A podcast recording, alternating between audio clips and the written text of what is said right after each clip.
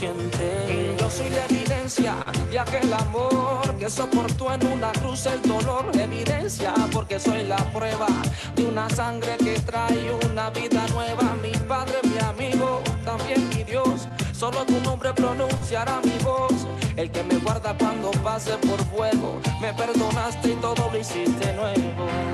Tú me abrazaste con brazos de amor y me llenaste el corazón vacío.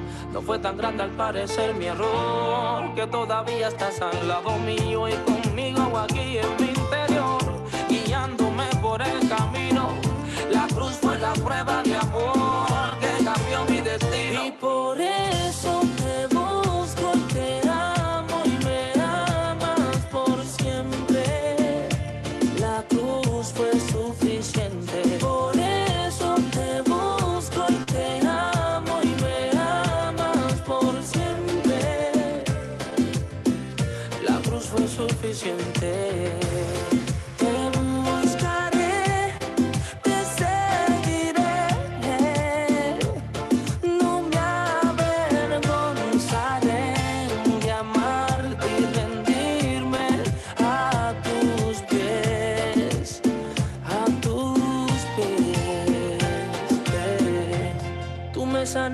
corazón,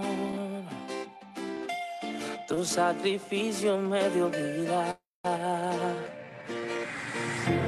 Tú eliminaste mi dolor oh, por una vida bendecida y por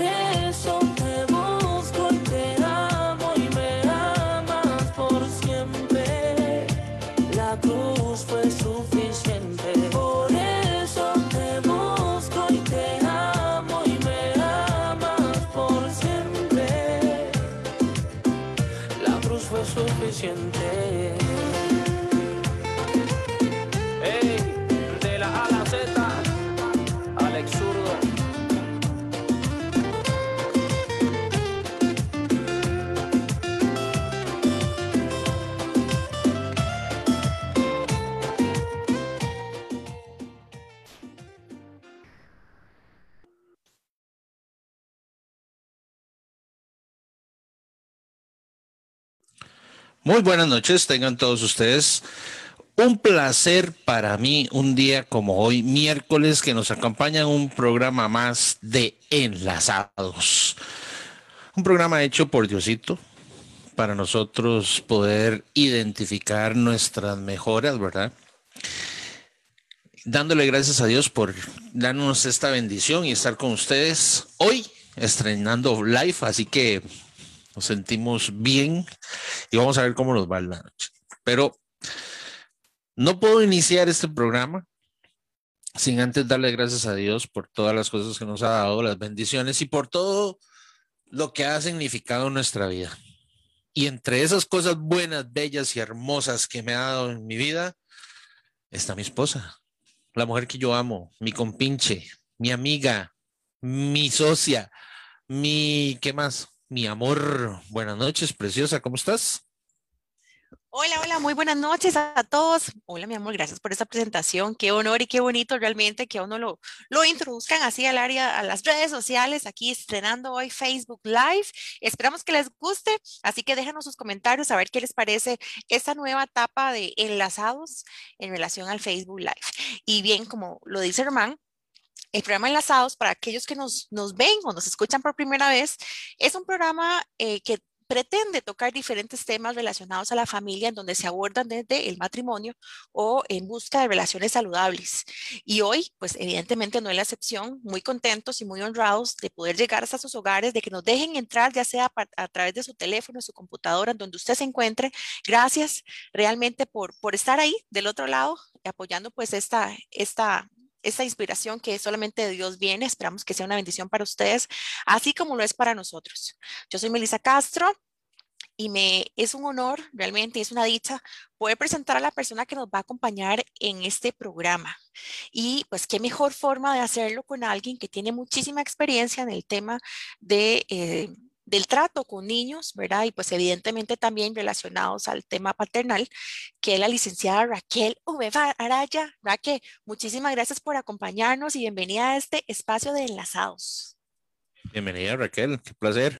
Hola, buenas noches. No, todo el placer es mío. Gracias por tomarme en cuenta y por poder compartir este espacio con, con ustedes dos. De verdad que les admiro, son una pareja muy hermosa y me complace mucho pues estar aquí y sobre todo unirme al propósito que tienen cada uno de los programas de Radio IAM y es aportarle a todas las familias, a todas las personas, jóvenes, niños, adultos que nos escuchan eh, en su crecimiento diario. Así es. Y les comparto para los que no, para los que tal vez nunca han tenido la oportunidad de escuchar a Raquel, ella tiene una, un programa que se llama Hope. Tal vez, Raquel, si nos comentas un poquitito también para invitar a las personas que nos están escuchando, que nos están viendo por medio de la transmisión de Facebook Live, ¿qué es Hope y de qué se trata? Claro, Meli. Bueno, Hope se realiza los martes a las 7 de la noche, igual por Radio IAM, y el propósito de hacer este programa básicamente es desde mi experiencia como profesional eh, añadiéndole la parte espiritual como una parte esencial del ser humano donde trabajamos qué áreas, la emocional, la de pensamiento, de conducta, y, y, siempre buscando brindarle herramientas a todas las personas para que puedan ponerlas en práctica según los temas que vamos tratando. Pero ese es el propósito por el cual se crea Hope y es mm, dar de lo mucho que Dios me ha dado desde mi perspectiva profesional, así resumido. Entonces, invitadísimos también no se lo pierdan. Yo tengo la oportunidad de escucharlo varias veces y si no lo escucho en repeticiones y créanme que se aprende muchísimo. Entonces, realmente, pues, desen la oportunidad de acompañarnos eh, a nosotros en enlazados miércoles a miércoles, pero también el resto de la semana en los diferentes programas que hay en radio, transmite con la finalidad de, de, acompañarle a usted en diferentes áreas de su vida y pues buscar de una u otra forma, pues fortalecer, como bien lo dijo Raquel, de la parte profesional, de la parte personal y desde la parte espiritual, áreas que creemos, pues, todos necesitamos de una u otra manera reafirmar, ¿verdad? O, o bien revalorar. Ahora bien, Entrando ya en materia de la noche, para los que se están viendo por ahí la publicación, el tema de hoy es control parental. De hecho, yo le, pregunté a algunas personas qué creen que es control parental. Todos tenemos un concepto claro y definido, creo, de qué es control parental o nuestra percepción en relación a nuestra experiencia personal. Y les voy a compartir por acá este, lo, que me están, compartiendo. Me ponen por acá, mi suegrita, hecho la saludo, que está ahí conectada. Dice, el control parental es el control del tiempo que los padres dedican a sus hijos y controlan lo que hacen y escuchan.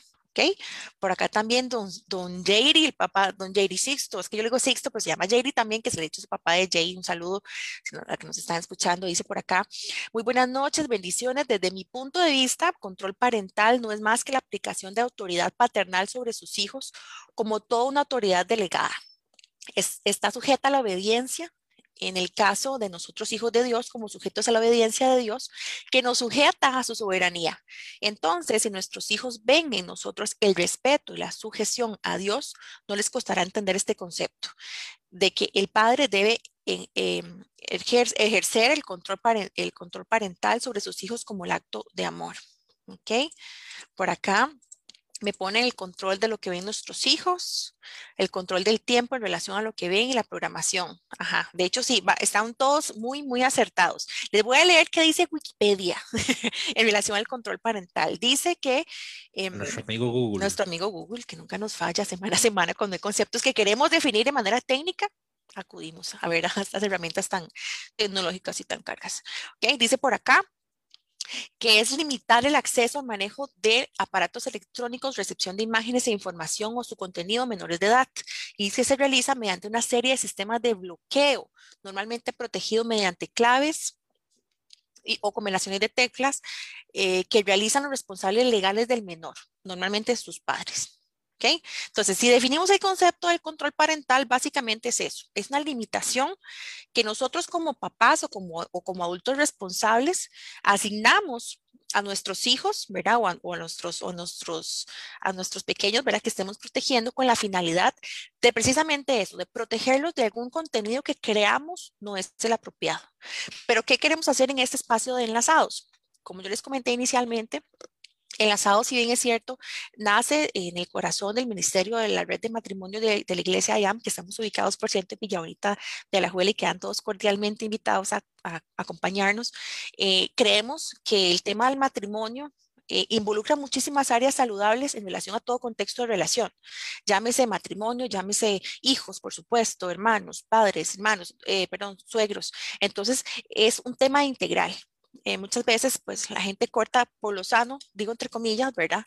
Y dice, pues no, matrimonio somos él y yo y listo. Y no, y en realidad yo creo que parte de la sanidad en la relación es poder integrar de manera complementada y saludable todas las demás áreas que al final forman parte también de mi vida o la de mi esposo, en este caso. Entonces, por eso es que hoy queremos abordar este tema del control parental, pero desde otra perspectiva. ¿Qué pasa si le cambiamos nosotros el concepto al control parental? No en relación a lo que yo limito para mi hijo, sino la, forma en que yo me autolimito ¿verdad? Desde la parte de dominio propio o de, o de autoasignación, ¿verdad? De condiciones personales como adulto responsable a cómo debo yo de actuar y qué debo yo reflejarle a mis hijos. O sea, cómo quiero yo que ellos vean en mí o qué les quiero enseñar yo a ellos de manera tal que el autocontrol y el dominio propio siempre esté presente en cada decisión que como familia se tome. Más allá de un tema de limitante, verlo más bien como un proceso de acompañamiento, de responsabilidad de, de, adultos, ¿verdad? Pero también de responsabilidad espiritual en relación a lo que yo quiero mostrarle a mis hijos. Y por eso es que Raquel nos acompaña esta noche, como les comenté ella tiene la dicha de trabajar con niños y por supuesto también con sus papás. Entonces, eh, tal vez a partir de esta introducción, Raki, ¿qué nos comentas vos en relación a este tema? ¿Cómo lo ves vos desde la parte profesional el tema del control parental? Claro, Meli, no, bueno, como decías vos, eh, parte de mi práctica ya ejerciendo la mayoría ha sido con niños y es muy curioso. Eh, sin embargo, igual atiendo adolescentes y personas adultas y demás. Sin embargo, trabajar con niños es súper bonito, porque cuando yo veo un niño veo como una plasticina, ¿verdad? Que vos puedes irle dando forma, vos le puedes ir moldeando, son sumamente moldeables y para mí esa es como su característica principal que me... Em, que me cautiva para poder trabajar con ellos. Pero como vos decís, hay una realidad detrás de trabajar con niños y es que es necesario trabajar con papás y siempre en la primera sesión se los digo, acá trabajamos con papás, ¿ok? ¿Por qué? Porque Siempre les pongo un ejemplo, los papás, em, sea que estén juntos o no, son como una sombrilla en un aguacero, ¿verdad? Eh, tú, todo lo que pasa por vos va a caer a tu hijo, lo que tú curas va a cubrir a tu hijo. Entonces, todo lo que hay en nosotros va a llegar hasta nuestros hijos y lo vamos a ir heredando. Y eso lo podemos ver en nosotros mismos ahorita como adultos, ¿verdad? Qué montón de cosas heredamos por parte de nuestros papás. Y creo que, Meli, ahí es donde enfocado como hoy lo ponemos en, en el tema, ¿verdad? Porque si nos vamos a la definición de Google es hablamos ya más de una cuestión del uso de la tecnología, que tanto yo estoy controlando lo que ven, etcétera. Pero en este contexto que tiene que ver cómo yo utilizo esa autoridad, cómo yo dirijo a mis hijos, es importantísimo vernos a nosotros mismos y poder pautarnos desde qué nos heredaron nuestros papás, cuál fue la forma en la que ellos nos criaron, cuál fue la forma en la que a mí me corrigieron, cuál era la disciplina que había en mi casa. Y posiblemente la mayoría eh, podríamos decir, no, en mi casa la que mandaba era la chancleta, ¿verdad? O en mi casa se decía lo que mi mamá hacía y punto, ¿verdad? Y de pronto uno, pero ¿por qué mamá? Y porque yo digo y punto, ¿verdad?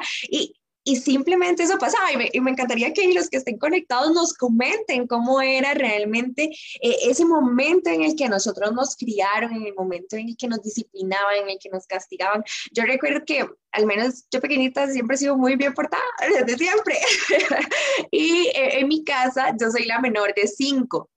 Eh, mi hermano, el que está antes de mí, me lleva siete años. Sé que a los primeros tres sí les dieron bastante faja y, fue castigo bastante, ¿verdad? Y agresivo. Conmigo dicen que me faltó, ¿verdad? es molestando, yo creo que no, ¿verdad? Pero yo no le daba méritos para eso, pero ya mi mamá eh, había cambiado muchísimas cosas. había aprendido en el proceso, probablemente. Probablemente, ¿verdad? Y o estaba ya cansada también seguro. Cinco son muchos. También, yo, yo, lo digo yo que vengo de una familia de seis hijos también y somos los, yo soy gemela y mi hermano y yo somos los últimos. Entonces, a mí sí me, sí, yo sí me regí por la ley de la chancleta, debo confesarlo, pero este, sí, sí, sí siempre se escuchan los hermanos menores, en especial la retroalimentación de los hermanos mayores, que con, es que con ustedes son súper cagüetas, es que ustedes son súper permisivos, es que a mí jamás me han dejado hacer eso, es que no es posible, mami, usted cómo ha cambiado. O sea, siempre pasa, ¿verdad? Sí, pero yo tengo un problema, yo fui el primero. Imagínense que yo fui primero que recibió todo, ¿verdad? Venía. Con sexo alimentario. Salió buen experimento, ahorita, gracias, porque lo hizo muy bien. Me gusta así como está. Eso es lo importante al final, vamos a rescatar lo positivo, pero, pero bueno, tenemos las dos perspectivas, ¿verdad? De, de, un hijo, el primero, al último, ¿verdad? En mi caso fue así, pero sí me acuerdo una vez que oh, me chancletearon, me dieron con escoba, me dieron con de todo, porque no, ah, fue por una tontera en realidad. Eh, llegó un primo a la casa y mi mamá me dijo, no vaya a la cocina a tomarse los jugos, ¿verdad? Entonces nosotros andábamos corriendo por todo lado y nos íbamos a la cocina y nos tomábamos un trago de jugo era pico botella.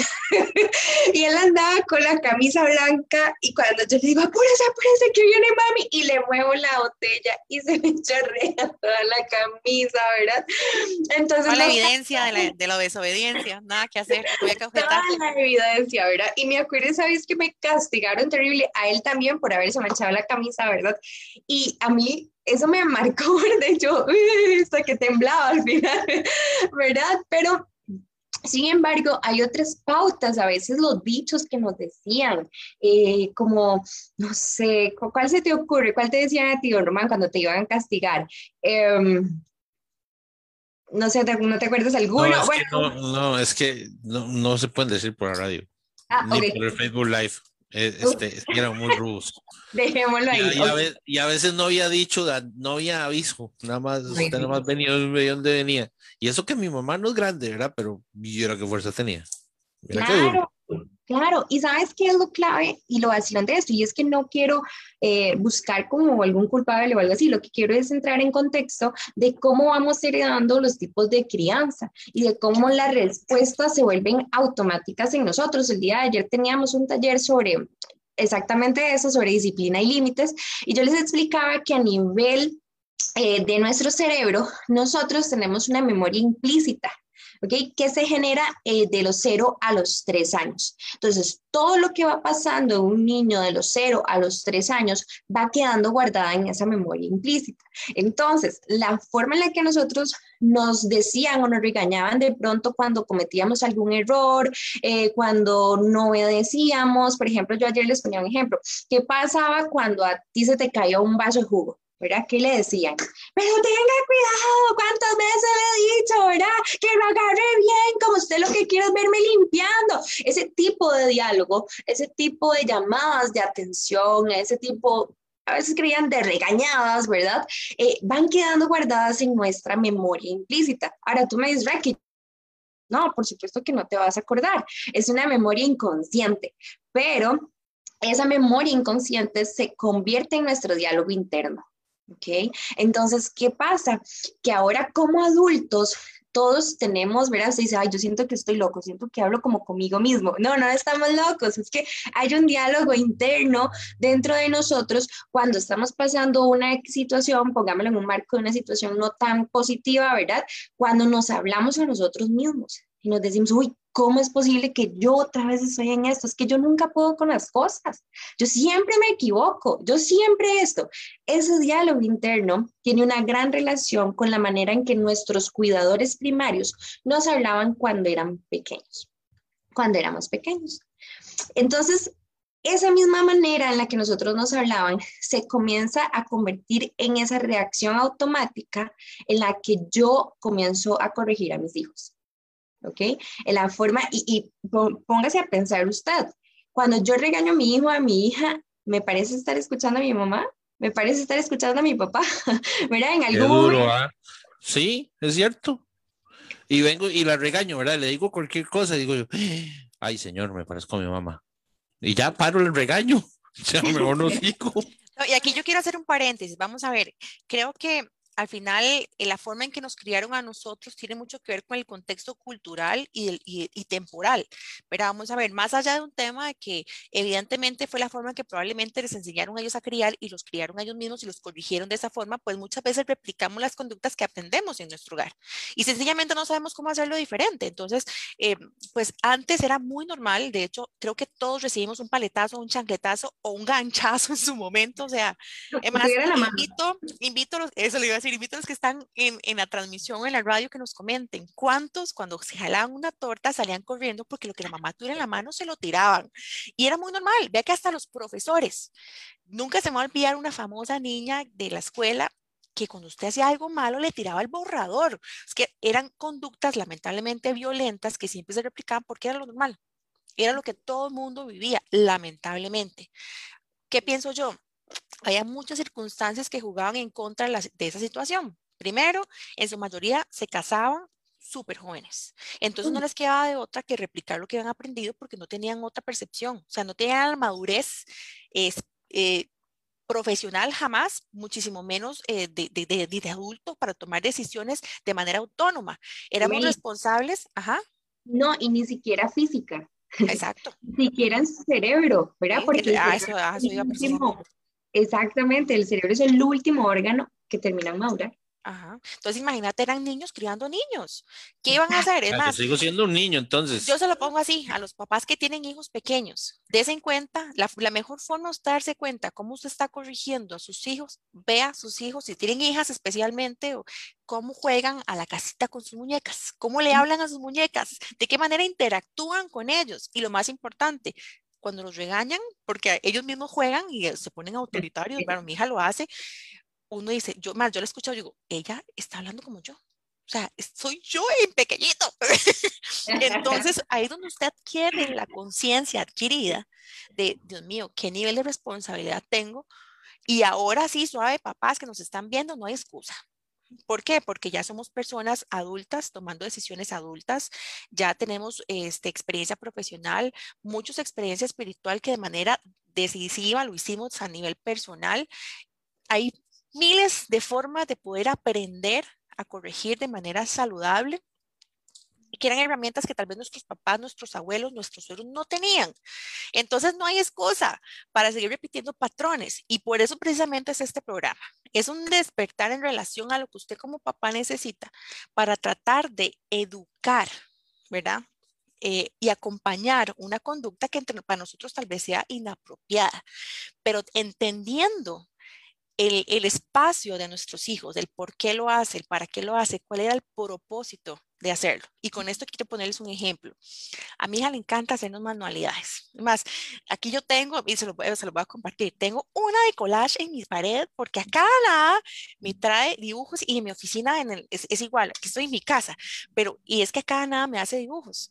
Y es su forma de expresarme a mí cuando ella sabe que yo estoy ocupada, ella se pone en manera empática a la par mía en su escritorio, dibuja, mami, te amo, me da un besito y sigue en lo suyo y me deja trabajar. Y, y yo digo, Dios mío, o sea, es una niña seis años y respeta y entiende el, sentido de responsabilidad mío y me lo respeta a mí. porque nosotros como papás no les respetamos a ellos los espacios como niños que son, verdad? ¿Y qué quiero decir con eso? Que me tocó a mí aprenderlo a la brava. Ella me pasaba haciendo dibujitos y tal vez yo estaba un unos días de cierre o quincena, que tengo un montón de trabajo, gracias a Dios. Me levantaba yo de, las, de aquí del escritorio a las once y media, 12 de la noche a trabajar. Me volví a ver para atrás y vi el escritorio ya es un desastre y recortitos de papel del tamaño de, de, un alfiler por toda la alfombra y pintura regada. Y, y, una vez, o sea, y yo obviamente yo, yo estaba cansada, que es ahí donde yo vengo el tema del control parental. Yo estaba cansada, estaba exhausta física y mentalmente y me levanté y vi eso y exploté. Digo, usted es una desconsiderada, o sea, yo pasé todo el día trabajando para que a usted no le falte nada y me levanto y lo que vos es un desorden. Desorden por todo lado, basura, regueros, pintura. Yo, límpielo. Mami, es que estoy cansada. Yo también estoy cansada, yo no lo voy a hacer, hágalo usted. Y ella nada más me volvió a ver y dijo, mami, quería hacerte algo especial para cuando terminaras de, de trabajar, tuvieras algo lindo que te ayudara. Y yo me sentí 10 metros bajo perro.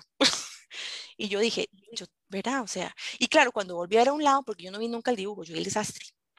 Y cuando volví a un lado y vi el dibujo de ella y toda la pintura que estaba regada, estaba en el papel, yo dije, qué pelada, ¿verdad? Y ahí fue donde yo entendí que uno como papá no puede replicar el cansancio físico en los hijos. Más bien, ellos se vuelven un, un, un albergue, por así decirlo. Es un refugio seguro para uno poder vivir otra etapa en la vida de uno que tal vez antes nuestros papás no tenían la oportunidad de hacer. Y generalmente uno lo primero que hace es eso, el cansancio le gana a uno. Y ahí es donde viene la falta de dominio propio. De hecho, quiero compartirles un versículo que, los voy a leer textualmente, que está en esta, vamos a ver, que está en Santiago 1.19. Dice, mis queridos hermanos, tengan presente esto. Todos deben estar listos para escuchar y ser lentos para, para hablar y para enojarse. ¿Cuántos problemas en nuestra vida personal o inclusive cuánto sufrimiento podríamos evitarle a nuestros hijos si antes de explotar por cómo creemos, nos sentimos, por lo que estamos viendo, entendemos el contexto de por qué lo está haciendo? ¿verdad? Y ahí donde viene el tema del dominio propio, que inclusive, bueno, también en, en Proverbios 25, 28 dice, como ciudad sin defensa y sin murallas es quien no sabe dominarse. Y ya para darle un tercer y último versículo, en Gálatas 5, 22 dice, en cambio, el fruto del Espíritu es amor, alegría, paz, paciencia, amabilidad, bondad, fidelidad, humildad y dominio propio. No hay ley que condene estas cosas. Si nosotros realmente tuviéramos la conciencia adquirida en nuestra responsabilidad como papás de la estabilidad emocional de nuestros hijos y lo importante que va a llegar a ser, como nosotros les enseñemos, a administrar sus emociones, ¿verdad? Y sus frustraciones, el mundo sería completamente diferente. Me equivoco. ¿Será que qué opina? Creo que don Román quiere decir algo, no sé. Sí, gracias, Raque. Que vino. no, yo en el, tema del dominio propio, en el tema de, de, la crianza de, las niñas, bueno, en mi caso yo tengo tres niñas, ¿verdad? Pero bueno, tengo una de 21, una de 19 y, y la chiquitilla que tiene 6. Y creo que es una decisión el, el ver cómo se le da disciplina a, los niños. Yo llevé mucho palo, mucho, mucho palo, y no era porque me portaba bien, ¿verdad? Pero sí llevé mucho palo, y eso a mí lo que me, me dio a entender cuando estaban las chiquillas chiquitillas es que yo no quería disciplinarlas de esa forma. Entonces yo tomé la decisión de disciplinarlas de formas diferentes ya con castigos o tele o salidas, etcétera, etcétera, etcétera. Creo también que, que la forma de disciplinar viene, como dice Meli, como dice Raquel, eh, de lo que uno vivió o de los que los papás de uno vivieron, porque muchas, eh, yo sé que a mi mamá le dieron mucho palo también, y es su forma, así, así la enseñaron, así, así aprendió. Entonces, eso también me da pie para leer aquí en el live en Facebook. Tenemos varios comentarios. Bueno, un saludo para Laurita, para la negrita, también anda por ahí. Para Juan Diego. Dice Laurita que ya le dieron con faja, chilillo, chancleta. Uf, que era ruísimo. Dice Fernanda, un saludo a Fernanda. En mi caso era mi mamá siempre, mi papá siempre estaba trabajando. Y sí, a mis hermanos menores les faltó y a mi hermano mayor y a mí nos dio de más. Un saludo por ahí para Johnny también. También dice, en la casa hablamos así, me decían, o con solo los ojos que me hacían, yo entendía. ¡Qué miedo! en la casa hablamos. uy, sí, eso era horrible. Lo volvían a ver a uno así como con ojos de huevo tibio, casi reventando, ¿verdad? Y uno decía, sí, me tocó. En mi caso era el 1, 2 y 3. Mi mamá primero hacía una, una mirada así, ¿verdad? De, mm, de 38 milímetros, ¿verdad? El 1, el 2 nunca había llegado al 3. Una vez que llegó al 3 fue como, ¿y ahora qué pasa? Pero cuando llegamos a la casa supimos qué pasaba y créanme que a partir de ese momento nunca más llegamos al 3 porque de verdad que esos dedillos son mágicos. No, lo voy a decir. definitivamente. Ahora yo he visto papás que llegan casi que hasta el 20 y nunca pasó nada. Son cosas que no funcionan. Al final, ninguna de las dos, ¿verdad? Ni, ni la tres que se dieron cuenta que ya, ¿verdad? Lo que iba a suceder, ni, ni tampoco era ser permisivo, pero para eso es que existen otras maneras ahora para comprender, incluso ahorita que don Román decía eh, que él decidió disciplinar de una forma diferente, me gustaría abordar qué, qué significa disciplinar. Y es que disciplinar significa practicar, enseñar, no significa castigo, golpe, faja, chilillo. Y ese fue el concepto que le tomamos, ¿verdad? Y, y disciplinar significa enseñar. Y, a veces uno dice, ay, es que mi hijo qué mal se porta. ¿Y por qué se porta mal? Porque estaba recortando, porque estaba pintando, porque estaba usando su creatividad. Porque hizo un reguero para hacer un dibujo a la mamá. Porque hizo un para hacerle un dibujo a la mamá, ¿verdad? A veces, ayer yo les decía, existen los malos comportamientos y los explicábamos desde desde la neurociencia, desde cómo está formado el cerebro de nuestros hijos. Y yo se los voy a hablar así, no es porque los psicólogos digamos, ay, es que los psicólogos dicen que no hay que pegar. Es que raro. Y ahora que no se les puede decir que no. No, no, no, no es porque se nos ocurrió, no es porque eh, decimos, ay, para, para llevarle la contraria a las abuelitas. No, es que se han hecho muchos estudios, es que se ha buscado y yo les compartía, por aquí yo lo tengo, una, pueden buscar incluso en el Facebook de la clínica, donde a veces escuchamos expresiones como estas acerca de la crianza de antes. Y es, a mis papás, mis papás me pegaban de niño y yo no estoy traumado. Lo he escuchado montones, montones, ¿verdad? Pero en estas imágenes dicen, afirmó el hombre que su ex esposa o expareja le denunció por violencia física. ¿Verdad? Otro por aquí que tengo dice, a mí me castigaban de niño y estoy bien, no me pasa nada, dijo el hombre que cada que comete un error se dice a sí mismo palabras de desprecio como forma de autocastigo. Ven cómo la manera en la que a nosotros nos criaron en adulto, ese diálogo interno se convierte en una parte esencial para nosotros. ¿Qué sucede cuando castigamos, pegábamos? Llevémoslo a un caso de adultos, una persona que vive eh, violencia intrafamiliar que vive violencia por parte de su pareja. A veces uno se pregunta y dice, ¿cómo hacen para vivir en ese contexto? ¿Cómo si le pega, cómo si le da sopa muñeca todos los días, sigue estando con esa persona? ¿Qué mensaje le damos a nuestros hijos cuando yo lo golpeo y le pego? Yo le pego para que aprenda, ¿verdad? Pero no le estoy enseñando qué tiene que hacer. Y luego, después de que le pegué, le dejé las nalgas moradas, venga mi amor, yo te te amo. Ahora llevémoslo al contexto de esa mujer que está viviendo violencia por parte de su marido. Él me pega, pero me ama. ¿Ok? Entendamos cómo la crianza y la forma en la que yo estructuro mi disciplina va a impactar en lo que yo soy como adulto. Esas memorias que tú no puedes traer y decir, ay, sí, yo me acuerdo cuando tenía tres años. No, pero quedaron ahí guardadas. ¿Y por qué quedan ahí guardadas? Porque los niños eh, su estructura cerebral está completa, pero ellos trabajan desde la parte más baja del cerebro, es desde el cerebelo, es desde la parte primitiva, desde el cerebro reptiliano, como se le dice, que era ese que nos ayudaba a cazar, a alejarnos cuando había una amenaza, etcétera. Por eso cuando nuestros hijos, usted le dice, no haga eso, más rápido y ahí lo hace, ¿verdad? Es porque actúan desde esa parte del cerebro. Entonces, ¿qué le dice la parte del cerebro? No, no. Y cuando manda no, se desata una hormona del estrés y cuando se desata la hormona del estrés, lo que hacen es huirle a eso que me están diciendo que no. Entonces yo más rápido lo hago porque detecto una amenaza. No es porque te quiere llevar la contraria, no es porque es un mal criado, no es porque a él lo hace, a él le gusta que yo le esté dando faja, a él le gusta. Es que, me reta, es que me manipula. Me, me manipula, esa parte, Meli.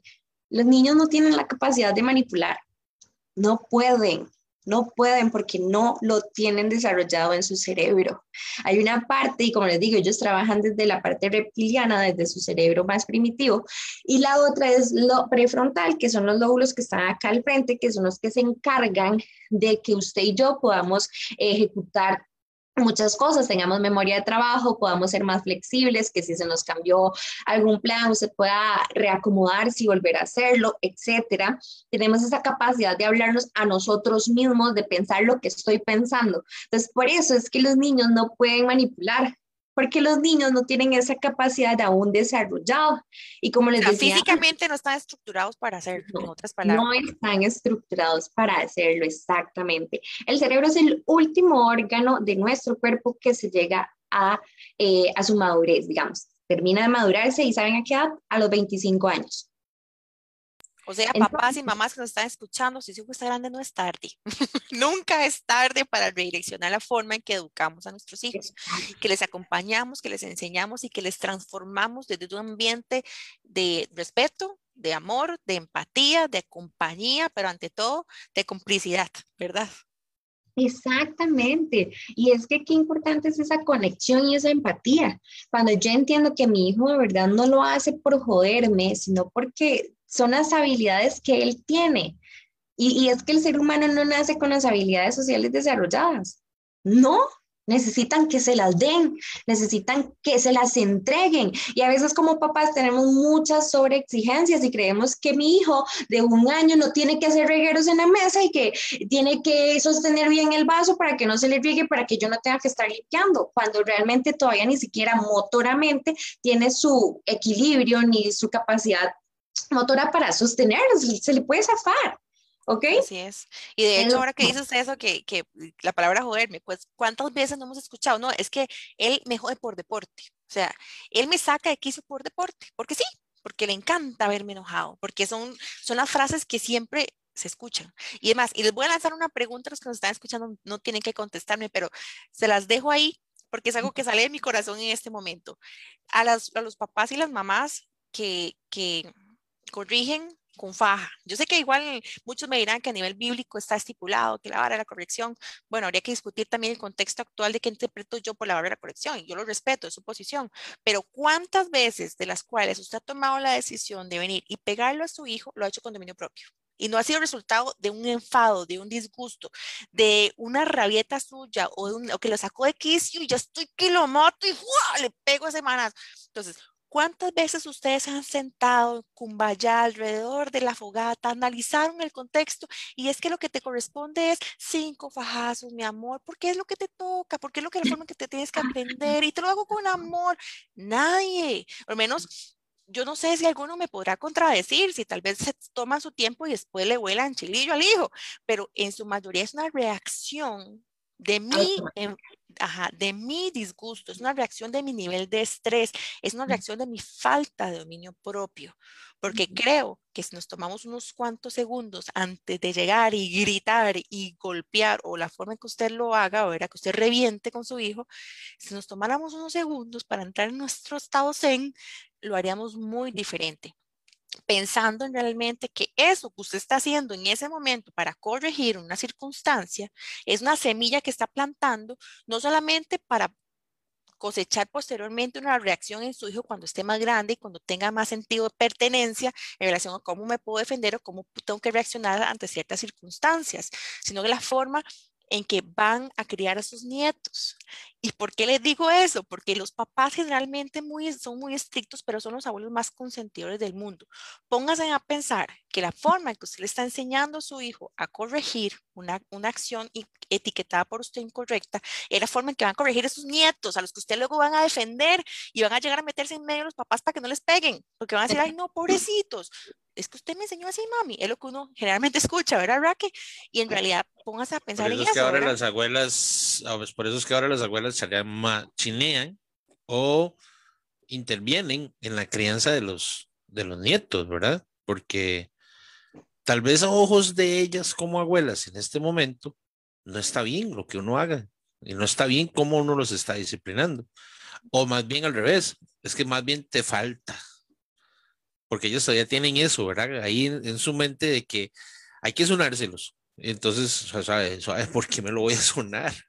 Tranquila, veamos otras opciones, veamos esto, veamos lo otro. Y a veces es complicado, es complicado enfrentarse a esa, a esa metodología de disciplina, ¿verdad? Claro, es como estar nadando contra corriente, porque te dicen, ay, ahora ese montón de cosas, ¿verdad? Pero realmente por eso yo les hablo esta parte del cerebro, les explico un poquito para que entiendan el contexto de que mi hijo o mi hija no es que tiene malos comportamientos, es un niño y se comporta como un niño. ¿Y qué, y qué pasa? ¿Y por qué mi hijo de pronto... Eh, no está reaccionando de la forma que tiene que reaccionar, eh, es porque yo como adulto no le he enseñado la manera en la que lo tiene que hacer. Es que al final nosotros somos los responsables de dotarlos de herramientas y habilidades de comunicación y de expresión. Entonces al final dicen, pero es que este, no sé por qué, yo estaba y puff, me tiró una chancleta. Pregunta, ¿usted alguna vez lo ha hecho con él? También no, te está prestando atención y, pero póngame atención, ¡guau! Y que entonces, ¿qué pasa si el chiquito se vuelve y lo hace? Estamos, entonces, no, jamás, porque es que es una falta de respeto, él sabe que tiene que respetarme a mí. Bueno, usted se puso a pensar que usted le estaba faltando el respeto cuando usted lo estaba haciendo. O sea, en su, en su mundo es esto lo normal, así es como hay que reaccionar cuando me están ignorando. Entonces, si me ignoran, tiro una chancleta. Si me hablan gritado, pego un manazo. Entonces, pero no tengo la habilidad para saber cómo hacer. Exacto. Entonces, qué difícil llegar a comprender los límites de que lo que yo le estoy enseñando está incorrecto. Es como los papás que dicen malas palabras. Sí, pero es que el sabe no tiene que decirlas. Papás, perdón. Pero usted le está enseñando a hacerlo. Entonces, luego no se pongan a, a, llegar y recriminar algo que le está diciendo si es algo que usted siempre dice. ¿Verdad? Porque eso es muy común es que yo tomo, sí, pero porque yo soy mayor de edad, yo lo puedo hacer. Es que yo, perdón, es lo que usted le está enseñando. Y si entonces si él viene y lo hace, es algo que usted le está enseñando, de manera consciente o inconsciente, y queda, ¿verdad? No, y que los niños se aprenden por modelaje. Simple, esa es la mayor herramienta que tenemos de disciplina, modelarles, modelarles lo que queremos ver en ellos. Lo que me encantaba lo que decía de la plasticina, que son como plasticina, ¿verdad? Exacto, eh, ellos son moldeables y lo que ellos ven es lo que ellos hacen. Por lo general, cuando tú lo cruzas de una, eh, no sé, le, gritas, incluso en esa parte de gritarle, hay un dato muy, muy curioso y es cuál es, eh, de hecho, los gritos es el número uno o la causa número uno que genera traumas en los niños. ¿Ok? Pero eso no es todo quiero que entiendan la gravedad de los gritos y lo que genera en un niño. El, el que está en segundo lugar es la violación. Mm. Qué duro. ¿Estabas entendiendo? Los gritos es, está en el número uno de lo que genera más traumas en los niños cuando son adultos. Y el número dos es violación. ¿Usted puede entender lo que generan los gritos en sus hijos? Sí, sí, sí, o sea, para que se compare ese nivel y más bien lo supere con un hecho tan traumante que Dios quiera los proteja, los bendiga, los guarde a todos siempre y que nunca pasen por esa circunstancia, ¿verdad? Pero, ¿qué, qué tema, verdad? Hecho, bueno, quiero compartir unos comentarios que nos envían por acá. Nos pone por acá un saludo a, a, Gordito, que me, hace, me, estoy muy feliz de que ya Juli esté mejor. Créame que pues aquí la tenemos en oración. Juli es una campeona y verdad que mis respetos con Juli, con ustedes que son tan valientes. Me ponen por acá, eh, mi abuela les pegaba mucho a mi mamá y a, mi tía. A mi tío no sé. Mami supo romper con esa cadena conmigo y yo trato de seguir con la cadena que me heredaron. Ok, vean que en realidad al final se vuelve una decisión personal, la forma en que usted quiere hacerlo. Creo que no es justificante el decir es que eso fue lo que me enseñaron. Llega un momento en que usted, si se llega a trasladar al pasado, ¿cómo me sentía yo cuando me lo hacían? ¿Verdad? ¿Qué sentía yo en ese momento?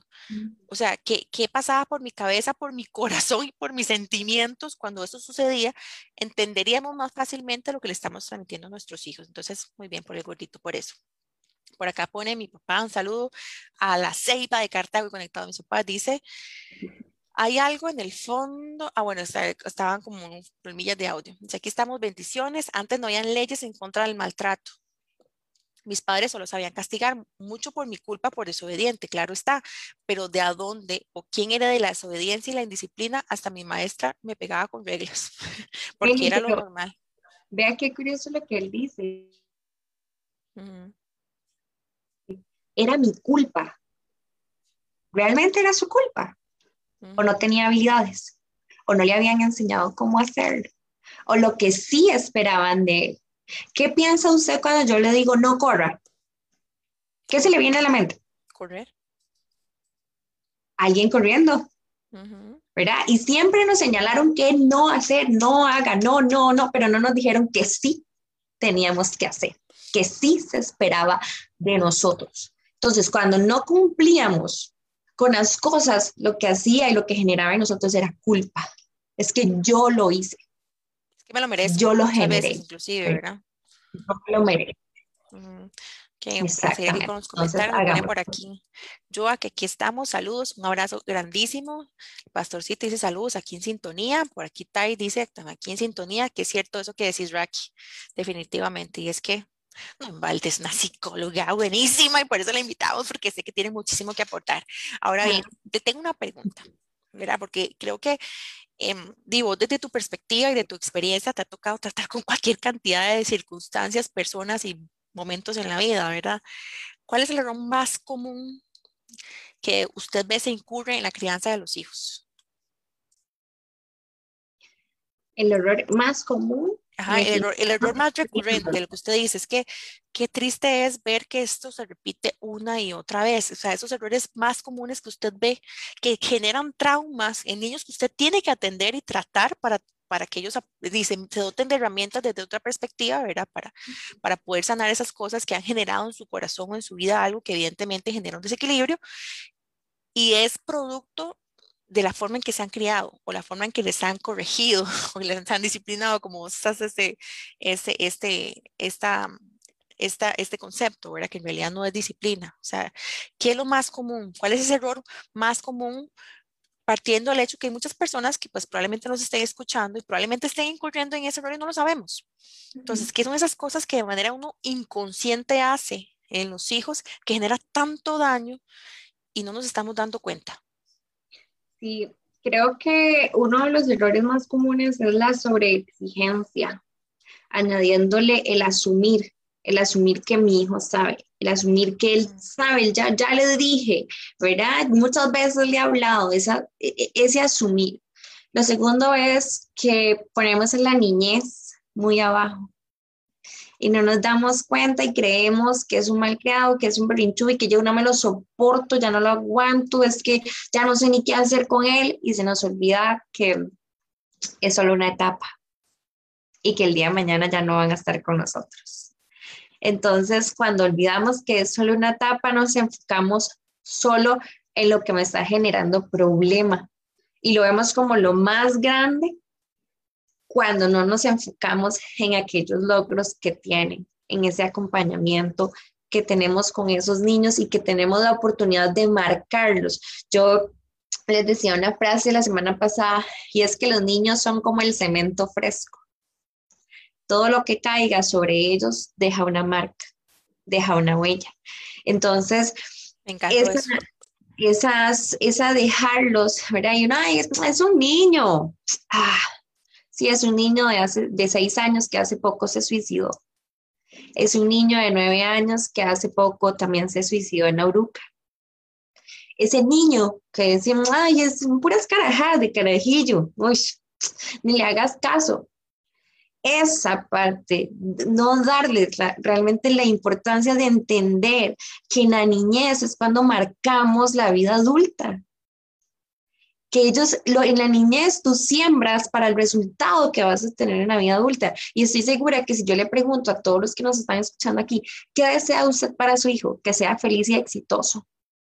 Eso se siembra ya. Sí, pero ¿qué estamos haciendo para que eso pase? La pregunta, ¿verdad? ¿Qué estamos haciendo para que eso pase? Entonces, creo que esos dos son los que yo enmarcaría. Y, lo parte desde donde ustedes han estado mencionándolo, ese actuar en automático, ese autorregularme. Los niños van a seguir siendo niños, el adulto soy yo y a veces el adulto es el que hace el berrinche. Un día de estos a mí me pasó, de hecho, yo tengo gemelos, yo creo que no lo mencioné, tienen, van a cumplir tres años y um, recuerdo recuerdo, no fue un día estos, uno de mis chiquitillos se durmió, se me durmió friquísimo como las seis de la tarde, ¿verdad? Y yo feliz, yo contenta porque ocupaba hacer muchas cosas. Y al rato ya eran como las ocho y media y el otro chiquitillo no se había dormido, pero ellos tienen algo que empieza, mamá, Josué, Josué, si, si uno no ve al otro, pregunta dónde está. Ellos son así, ¿verdad? Y yo, mi amor, está dormido. ¿Tú quieres dormir? Sí, mamá voy y le abro la puerta del cuarto, se mete. ¿Y saben qué hizo? Me despertó a Josué. despertó al otro, obvio. Pero fue un segundo, porque yo le dije, bueno, mi amor, voy a ir a traer tu leche, ya vengo. En eso que fui a traer tu leche, empezó, ellos les da por hacerse como gatos, como un cariño que tienen, entonces, miau, y empezó a despertar y lo despertó a las 8 de la noche. A mí me quería dar algo, y, y en algún punto, créanme que yo no solo yo no hablo desde mi profesión para juzgar y señalar esas acciones, porque soy mamá y comprendo estar en estos zapatos, no nos dan un manual de instrucciones, pero sí es importante que podamos tomar las decisiones de ir buscando las mejores herramientas, ¿ok? Eso, eso sí cae sobre nuestra responsabilidad, poder educarnos, pero entiendo lo que uno siente. Yo siento, claro, yo sentí un colerón eso fue lo que sentí. Yo no lo puedo creer. Y yo, Tiago, por Dios, ¿verdad? Y en algún punto yo quería reaccionar y yo decía, no, respire. Y yo, soy la adulta, yo soy la adulta. Yo soy, la, responsable. Pues, puedo, puedo marcarlos para toda su vida. Famosa por dejarme entrar, dije yo, ¿verdad? Y, claro, yo sentí todas las ganas y, tal vez en algún punto le dije, tío, ¿cómo no despertaste, mi amor? Ay, yo ocupo trabajar. Le dije, yo, yo necesito trabajar. Al final terminé con Josué despierto como hasta medianoche y Tiago se durmió. Él nos dejó solos y se fue a dormir, ¿verdad? Y yo por dentro estaba que me daban un colerón y sí, me enojé. Me enojé. Sentí la la viví pero no quería, yo no iba a agarrar a fajas a Santiago, porque él no lo hizo al propio. Yo no, o sea, ¿me entienden? Es ahí donde está bien, podemos enojarnos, habrían cosas que nos pueden molestar. Primero, no se lo tomen personal, ellos no lo hacen adrede, no lo hacen por joderlo, por fastidiarlo, son niños, ¿ok? Pero segundo, tome esa emoción, vívala, siéntala, lejos de su hijo, ¿ok? Pero no la explote. Mire, exacto, no, no, siente la emoción, no la vamos a reprimir, puede sentir la emoción, pero regúlese, regúlese cuál va a ser su, su respuesta. Si usted, ¿verdad?, tiene demasiado enojo, vaya, tómese un vasito de agua, respire unas tres, cuatro veces y diga, bueno, aquí voy. Ya está, toca pechugar. Exacto. Exactamente. Ibas a decir algo, Román, creo. Sí, eh, me ponen acá por el, por el Facebook. Una docente, de hecho, Stephanie, eh, la conozco hace tiempo, dice, como docente de apoyo, siempre oriento a los padres desde el manejo de límites desde el hogar. Recomiendo el uso de rutinas diarias que incluyan deberes y tiempos de ocio y, claro, con reforzadores positivos. Es decir, todos como que vamos sobre la misma línea, ¿verdad? Ya el tema de pues ah, por ahí también ponen que también los, los miden con la vara, pero también los miden con lo que con lo que más les gusta. Entonces, es cierto, como dice Raquel, uno, uno en el momento, vamos a ver, vean esta escena. Tengo jueves de la noche, tengo que presentar un reporte el viernes. Necesito terminarlo porque no me dio tiempo en el día. Son las siete y media de la noche y Mía está que se durmió a las 5 y se despertó a las 6:45, ¿verdad? Se despiertan como si hubieran dormido toda la noche. Sí. Con un fuerzón y uno más bien ya está cansado y uno lo que quiere es terminar. Entonces, ¿cómo me meto yo en esa cabecita tan chiquitita que para ella es ya dormí y, y me toca jugar? Y ya mi papá trabajó todo el día y ¿por qué no me está dando pelota ahora? Entonces empieza, papi tal cosa, papi tal otra, papi veamos esto, papi hagamos aquí. Yo, sí, mi amor, ya voy, sí, mi amor, ya voy, sí, mi amor. Mía, ah, déjame terminar para ver si hacemos algo, me voy a dormir. Y termina uno el trabajo. Y Mía ahí ah, jugando solita. ¿Y qué es lo que me queda a mí ir a decirle? Mi amor, vamos a dormir. Ella no quiere dormir. Ella quiere jugar con su papá o con su mamá o con sus muñecas. O yo ya opté por cerrar la puerta del cuarto. Más fácil. ¿Para qué voy a ver el desorden? Es su desorden, es sus cosas, ya, eh, por a ella. hemos ido aprendiendo cosas que, que a un final mía está solita acá. Entonces, ¿qué hay que hacer? Aprender a vivir en su mundo. Y nosotros nos ha tocado aprender que el mundo de mí es diferente al mundo de los adultos. Ella no es una pequeña adulta. Ella es mía, tiene seis años. Ya. Punto. Sigue siendo niña. Reclama su espacio y se lo merece. ¿Y cuántas veces nosotros como papás se lo damos? Y ahí lo importante es comprender que evidentemente el trabajo es importante porque es una fuente, ¿verdad? Para poder solventar muchas cosas. Pero, ¿qué le estamos enseñando a nuestros hijos en relación al trabajo? ¿Cómo lo van a asociar ellos? Como, ay, está trabajando, está trabajando, ¿verdad? O sea, depende también cómo nosotros se lo vendamos, digo yo, ¿verdad? Y lo más importante, aprender a respetar esos espacios que ellos no solo se merecen, sino que solo necesitan espacios con uno, ¿verdad? ¿Y cómo cuesta ese sacarlos? Y de hecho, en esa parte que ustedes hablan, papás, hay algo muy importante y es que no está mal mostrarnos vulnerables. si en algún momento te pasa, reaccionaste, gritaste, dijiste algo, hey, no importa, respira, vaya, busque a su hijo y dígale, mi amor, ¿te acuerdas que antes yo te grité? ¿Recuerdas que yo te dije esto y esto y esto? Quiero pedirte disculpas porque no hice lo correcto. Me equivoqué. Y eso está bien, porque le enseñamos a nuestros hijos que nosotros nos equivocamos también, pero que tenemos otra oportunidad para hacerlo mejor. Y esa parte que se dice, entrar al mundo de ellos es necesario. Y cuando tú entras al mundo de los niños, cuando conectas desde el corazón con ellos, son más colaboradores, son más entendidos y además les queda mucho para ser adultos. Exactamente, no nos traigamos al mundo adultos, devolvamos nosotros que se lo merecen. Exacta, devolvámonos nosotros, qué lindo, qué lindo devolver disfrutar de las pequeñas cosas, disfrutar de los pequeños momentos. Y a veces uno dice, ay, es que estoy cansado, es que mi hija solo quiere que yo juegue, pero ¿cuánto tiempo pasas en tu teléfono? ¿Cuánto tiempo pasas subiendo, dando likes, viendo Instagram, viendo Facebook? Porque no se lo dedica a su hijo, a su hija, cuando ya no esté. O sea, eso que yo quisiera que los papás entiendan, que un día van a salir, se van a ir de su casa y que ya no van a estar con nosotros y que cuando ya no estén con nosotros ojalá se hayan llevado mucho lindo de nuestro hogar, de nuestra casa y que cuando ellos tengan que pasar alguna circunstancia adolescentes, lo primero que digan es necesito contarle a mi mamá y a mi papá. Exacto, Voy sus cómplices. Exactamente, entonces eso pienso yo que es necesario ser consciente.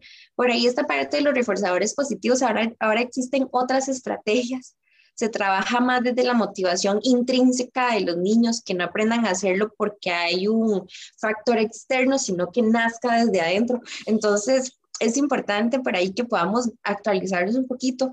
Hemos avanzado muchísimo en lo que tiene que ver con la disciplina respetuosa, desde la conciencia eh, como papás, y ese tipo de cosas se ha encontrado, ¿verdad? Por ejemplo, el tiempo fuera ya no se usa, eso no, no se usa, eh, que antes se estaba mucho, ¿verdad? Si alguien no sabe que ese tiempo fuera era un castigo por un minuto por, por, edad, te mandaban a, a, un rincón solo, ahí esperarte, ¿verdad? Y, y, más bien hacíamos sufrir al niño, no le estábamos dando una habilidad, no le estábamos enseñando lo que esperábamos de él.